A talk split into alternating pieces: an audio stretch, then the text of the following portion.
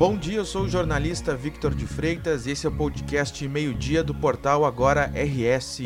Você confere aqui um resumo das principais notícias desta terça-feira, 27 de setembro. Desta terça-feira até o próximo sábado, estão previstas interrupções temporárias na BR-101 entre Osório e Maquiné.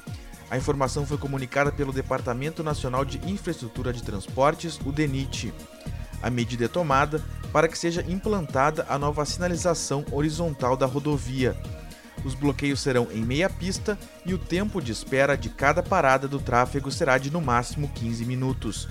Os trabalhos acontecem das 10 horas da manhã às 4 horas da tarde.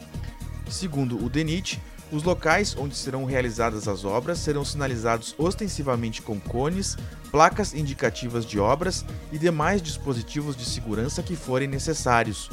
O objetivo é orientar e dar segurança aos trabalhadores e usuários da rodovia. Em caso de chuva, os serviços serão adiados para uma nova data a ser agendada posteriormente. Duas mulheres e duas crianças foram mantidas em cárcere privado por um homem de 34 anos em Restinga Seca, na região central do estado. O fato ocorreu nesta segunda-feira no bairro Vila Pelizaro. Segundo a Brigada Militar, o suspeito invadiu a casa à noite com uma faca. Uma criança e uma das mulheres, que é sua ex-companheira, conseguiram fugir. Os demais ficaram na residência e a negociação durou cerca de duas horas. O suspeito acabou preso. Conforme a polícia, ele tem antecedentes criminais por estupro, ameaça, lesão corporal, roubo a pedestre e incêndio criminoso. Um homem acusado de matar a facadas a namorada e o tio dela em Guaporé, na Serra Gaúcha, foi condenado a 34 anos, 4 meses e 15 dias de prisão. O julgamento ocorreu nesta segunda-feira. O crime ocorreu no dia 27 de dezembro de 2019. Segundo o Ministério Público, o crime foi motivado pelo fato da vítima ter ficado na rua até tarde com a filha pequena e também porque o acusado não aceitava o fim do relacionamento com a mulher. Já o tio acabou morto quando tentou intervir em uma briga do casal. Após cometer os crimes, o acusado teria dado uma facada no próprio peito.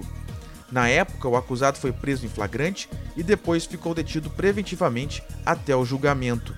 Agora, a Justiça determinou o cumprimento da prisão cautelar até que ocorra o trânsito em julgado da decisão.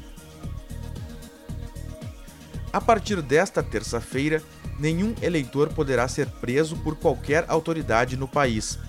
A medida dura até 48 horas após o primeiro turno das eleições, que ocorre no próximo domingo. Mas há exceções. São elas casos de flagrante delito ou condenação por crime inafiançável e caso a pessoa impeça o direito de transitar de outro cidadão, prejudicando assim o livre exercício do voto. Quem for pego praticando o delito poderá ser preso pela autoridade policial. A regra e as exceções constam no artigo 236 do Código Eleitoral. O objetivo é impedir que alguma autoridade utilize seu poder de prisão para interferir no resultado das eleições. Neste ano, o Tribunal Superior Eleitoral, o TSE, decidiu também proibir a presença de armas de fogo num raio de 100 metros de qualquer sessão eleitoral. As poucas exceções incluem apenas agentes de segurança. A regra vale mesmo para quem possui permissão para o porte e vigora nas 48 horas que antecedem o pleito até as 24 horas que o sucedem. O tempo firme predomina nesta terça-feira no Rio Grande do Sul. Segundo a previsão, o destaque fica por conta da amplitude térmica. A terça começou fria em várias cidades gaúchas, mas ao longo do dia a temperatura volta a subir no estado e em algumas áreas haverá um pouco de calor. Casos de Santa Maria e Porto Alegre. No mais, o sol vai aparecer entre nuvens na maior parte do estado.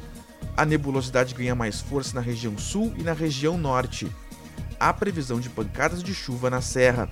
Na quarta-feira, uma área de baixa pressão atmosférica favorece o aumento da nebulosidade em todas as regiões gaúchas e existe a chance de chuvas fracas em pontos da metade norte. Já na quinta-feira, as chuvas tendem a se espalhar pelo Rio Grande do Sul devido a essa baixa pressão somada ao fluxo de umidade. essa edição do meio-dia chegou ao fim. Mantenha-se informado em agora no rs.com. Obrigado pela companhia e até o meio-dia de amanhã.